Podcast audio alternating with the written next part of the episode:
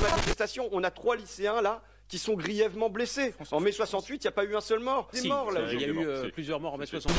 sur euh, la rafle du Veldiv. Moi, je considère que la France était à Londres, qu'il s'agissait du régime de Vichy, C'est qui faux était sur le plan historique. responsable. Les théoriciens du nazisme se sont appuyés sur la théorie du grand remplacement qui avait été élaborée au 19e siècle contre les Noirs au 19e siècle.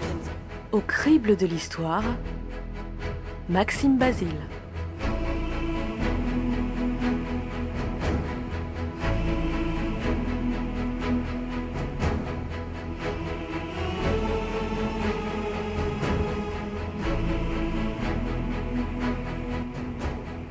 Octobre 1347.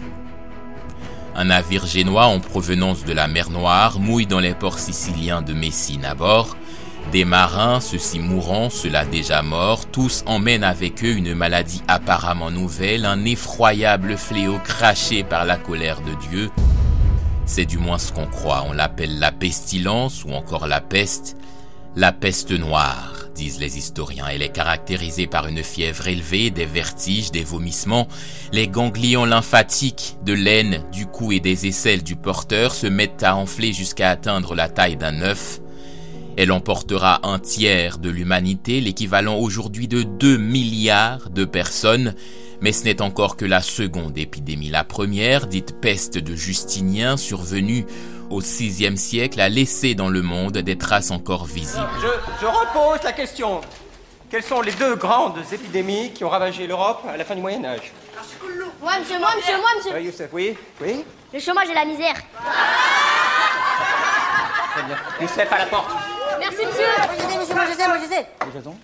Euh, la peste et euh, le cholestérol. On se souviendra également des ravages de la peste antonine au IIIe siècle et dans une moindre mesure de celle qui a ravagé la Grèce au 5e siècle avant Jésus-Christ, pour ne citer que celle-là. Mais voilà qu'un nouveau coronavirus fait son apparition. Fin février, il installe son quartier général en Europe et dans toutes les bouches, il n'y a plus que deux mots pour le qualifier, sans précédent.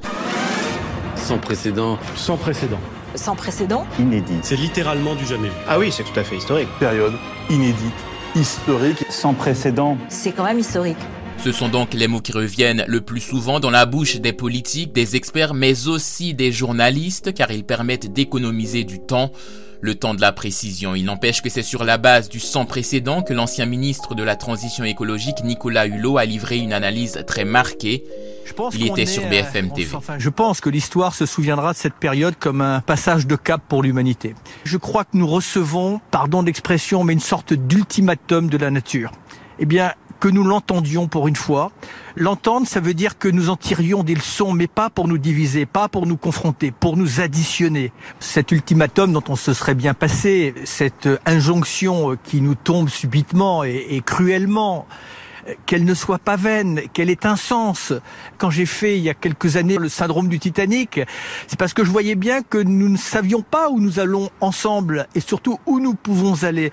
Je pense que par rapport à la crise écologique, en temps utile, comme on le fait pour cette crise sanitaire, qui est d'ailleurs quelque part alimentée par la crise écologique, eh bien il faudra faire un effort de guerre. Mais ce qu'une quantité d'analystes appelle un ultimatum, un signe, un avertissement de la nature, c'est ce qu'on appelait autrefois une punition divine. Dieu, fatigué des péchés de l'humanité, lui envoie un châtiment à la hauteur de son indiscipline. Voici que le Seigneur va te frapper d'une grande peste, toi, ton peuple, tes enfants, tes femmes, et tous tes biens, est-il écrit dans le second livre des chroniques. Mais cette interprétation n'est absolument pas une exclusivité des religions abrahamiques. Pour Thucydide, la cause principale de la peste bubonique qui s'était abattue sur Athènes est sans aucun doute le courroux des dieux. Alors, pour contenter Dieu face à la peste noire, les musulmans et les chrétiens réagissent de deux manières différentes. Chez les musulmans d'abord, les fidèles avaient interdiction de fuir ou de se rendre dans des endroits contaminés. Ils étaient invités à accepter l'épreuve de Dieu avec humilité, même avec joie, car les croyants mourant de la peste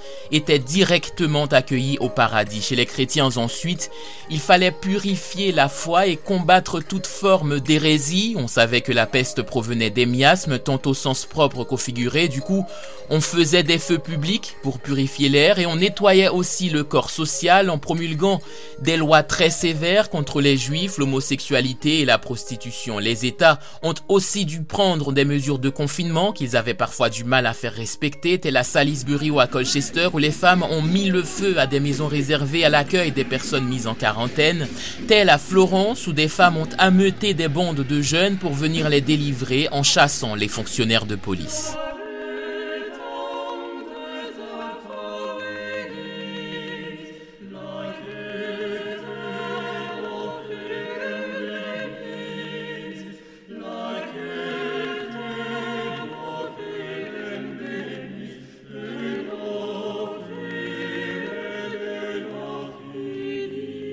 Mais le plus dramatique dans la Grande Peste est sans doute son caractère épisodique. Tous les 6 à 12 ans, de 1347 à 1480, tous les 15 à 20 ans jusqu'à 1730, et l'arrivée en été, se calmait dans les premiers jours d'automne et durant son passage, les pays étaient littéralement fermés. Venise, peu après le début de l'épidémie, a imposé une période de 40 jours sans pouvoir débarquer aux bateaux en provenance des zones contaminées, d'où notre quarantaine. Les États, gênés dans leur commerce, cachaient du mieux qu'ils pouvaient les premiers cas de peste.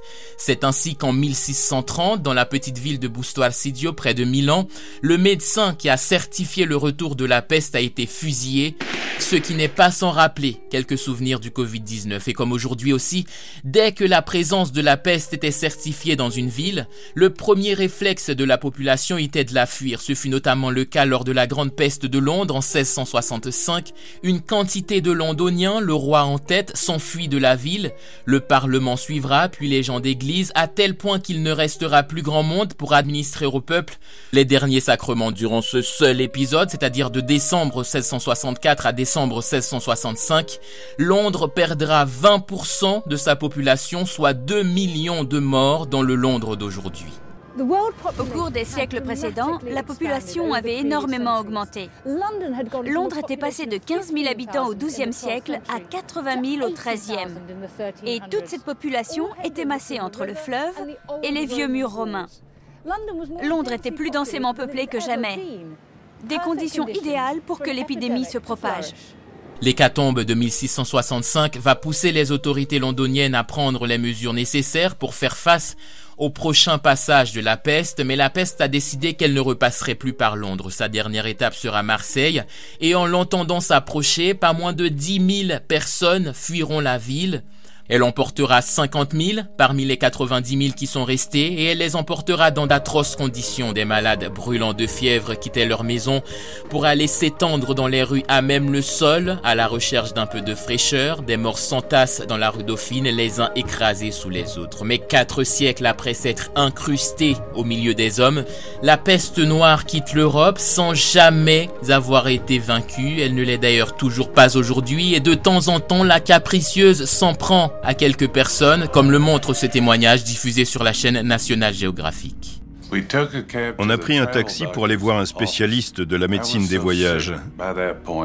À ce moment-là, j'étais tellement mal que je ne pouvais pas m'asseoir sur une chaise dans la salle d'attente.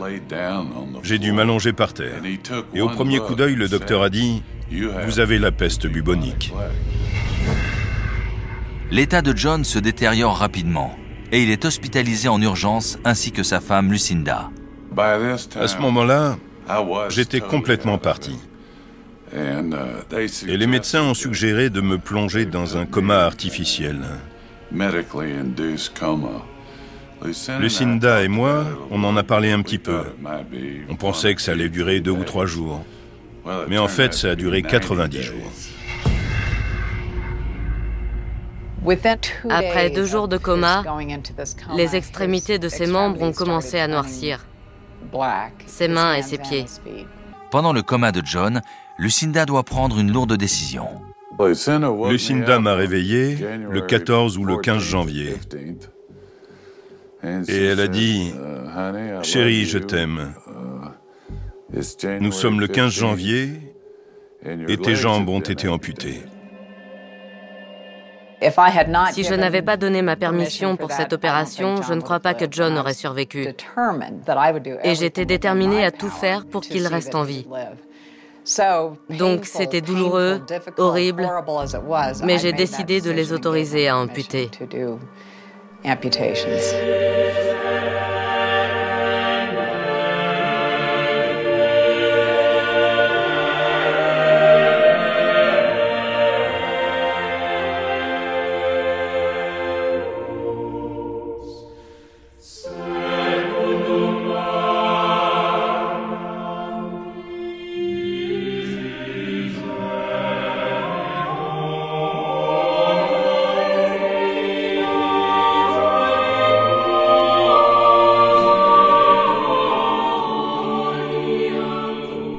Pertes humaines liées aux deux pandémies médiévales se comptent en milliards par rapport à la population mondiale d'aujourd'hui, sans parler de la panique d'un fléau qui frappait de manière périodique et impunie. Alors, l'histoire est claire sur le fait que l'expression sans précédent dont nous raffolons et qui est appliquée à la pandémie actuelle n'a aucune valeur réelle et qu'en matière d'ultimatum, voilà 2000 ans que la nature en envoie des sévères et dans des mondes parfois très différents l'un de l'autre. Les médiévaux impuissants face aux deux pandémies qui ont modifié la face du monde, y voyaient un ultimatum de Dieu sonnant la fin des temps. Certains s'abandonnaient à l'épicurisme le plus débridé, comme s'ils vivaient leur dernier jour, et pour quelques-uns ça l'était.